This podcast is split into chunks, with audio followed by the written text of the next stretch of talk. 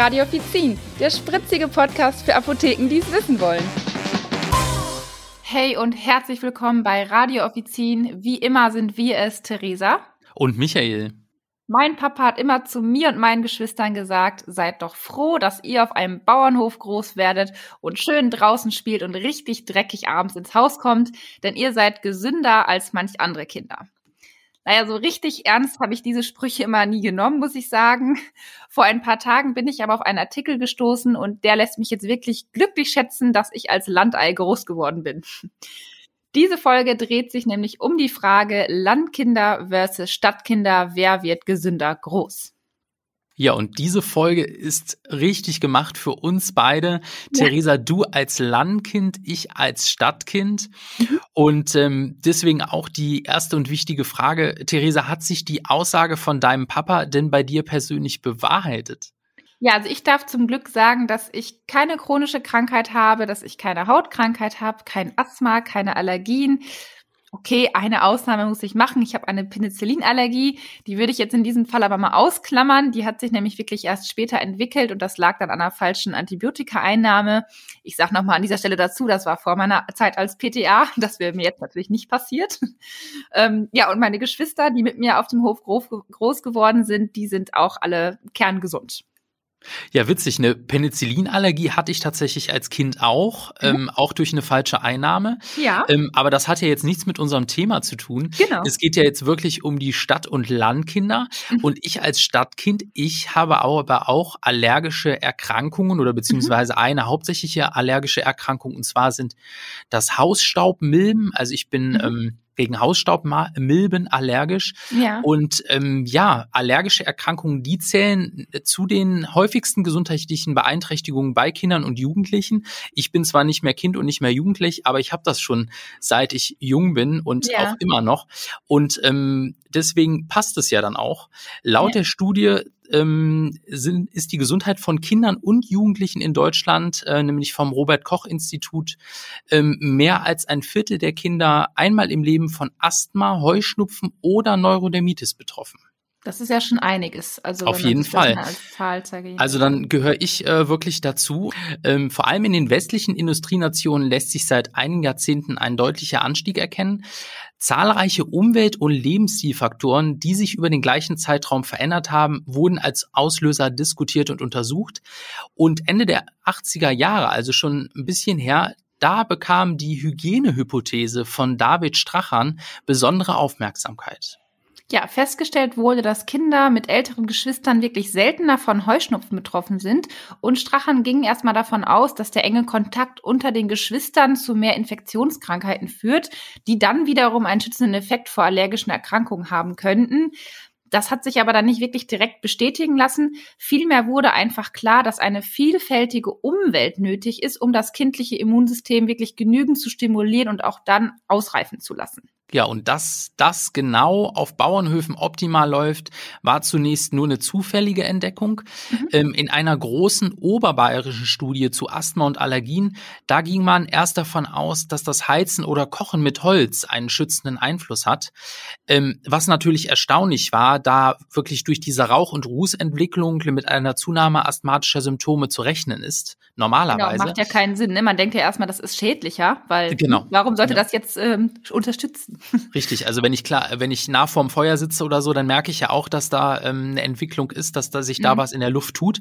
Aber mhm. schnell kam man dann darauf, dass der positive Effekt nicht auf die Koch- und Heizart der Familien zurückzuführen ist, sondern auf die Umgebung, in der die Kinder groß geworden sind. Und ähm, da vor allem traditionell geführte Bauernhöfe, also so wie in deinem Fall, Theresa, noch mit genau. Holz heizen und kochen. Ich weiß nicht, ob er das heute noch tut, aber. Also kochen damals, nicht, aber wir haben Kamin und immer viel Holz. und ja. ne, natürlich wärmen wir damit, ja.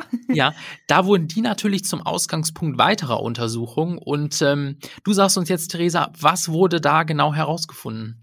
Ja, über 1000 Schwangere und Neugeborene aus so wirklich ländlicheren Regionen, die wurden elf Jahre lang begleitet. So ne, ist klar, man braucht für so eine Untersuchung einen längeren Zeitraum, um wirklich eine Entwicklung vom Kind auch mitzubekommen. Und ein Teil dieser äh, Testfamilien, der lebte wirklich auf einem eigenen Bauernhof mit einer Nutztierhaltung und die Vergleichsfamilien ähm, in derselben Region, die waren aber nicht auf einem Bauernhof. Und da konnte wirklich bestätigt werden, dass die Kinder, die auf dem Bauernhof mit Viehwirtschaft groß geworden sind, auffällig weniger Asthma und Allergien entwickelt haben. Und verantwortlich dafür scheint aber nicht nur der Kontakt jetzt mit Stall und Tieren zu sein, sondern auch der regelmäßige Verzehr von Rohmilch nach dem Abstillen.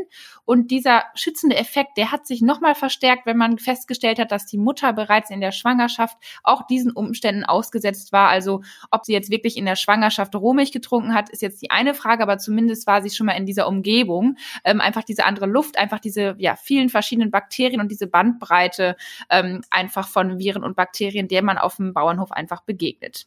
Also könnte man jetzt zu den Kindern sagen, die Milch macht's.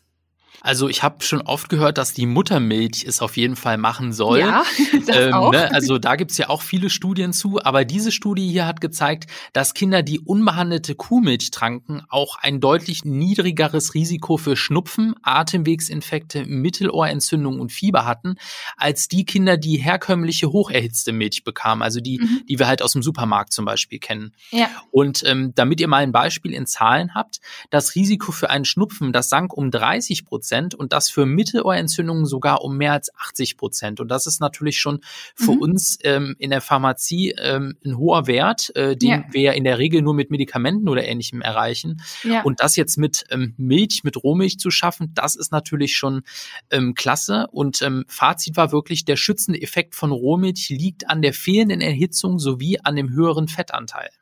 Ja, ich und meine Geschwister, wir haben natürlich auch immer direkt ganz frische Milch von den Kühen bekommen, direkt nach dem Melken, also quasi frisch aus dem Euter der Kuh. Das stelle ich mir lustig vor, Theresa, direkt unter der Kuh hängen. Ja, ja so fast äh, nicht ganz, aber wir waren also ja auch beim Melken dabei. Wird natürlich für uns Stadtkinder schwierig, aber das heißt jetzt äh, allen Kindern am besten einfach Rohmilch geben oder ähm, was, was meinst Na, du dazu, Theresa? Tatsächlich ausdrücklich ein dickes, fettes Nein. Denn die Rohmilch, die kann es auch in sich haben, denn die kann wirklich bakteriell belastet sein und dann verschiedene Krankheiten auslösen, zum Beispiel Tuberkulose, Listeriose und auch EHEC. Äh, deswegen ist das jetzt bei mir gut gegangen bei meinen Geschwistern, aber es ist jetzt nicht äh, generell die Empfehlung. Pasteurisierte, aber nicht homogenisierte Milch, die gilt zurzeit als beste Variante für Kinder.